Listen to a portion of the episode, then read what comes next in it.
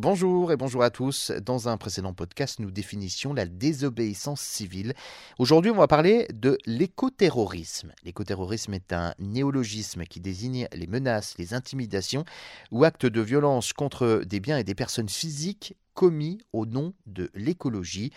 Un mot euh, apparu donc euh, dans un premier temps au Royaume-Uni dans les années 60 avec des groupes euh, d'activistes opposés à la chasse, puis aux États-Unis dans les années 80. Le FBI estime en 2022 que le Front de libération des animaux et le Front de libération de la terre, deux importantes associations et organisations aux États-Unis, créées en 79 concernant le premier et en 92 pour le second, eh bien, ont entre 96 et 2002 commis plus de 600 actes criminels aux États-Unis, entraînant des dégâts estimés à plus de 43 millions de dollars.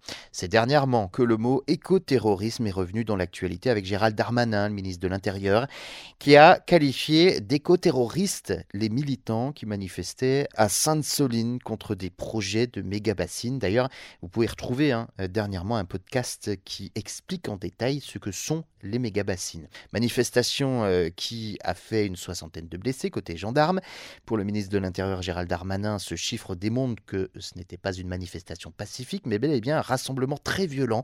Il a dénoncé l'écoterrorisme de certains militants. Reste à savoir si le terme est approprié.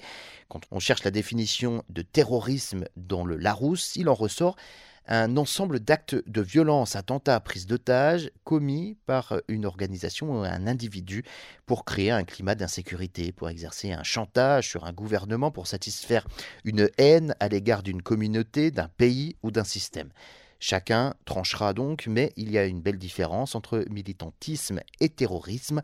Le terrorisme répond à un statut juridique clair défini par euh, les directives européennes en 2019 et des textes de loi, l'écoterrorisme n'existe tout simplement pas dans le Code pénal français.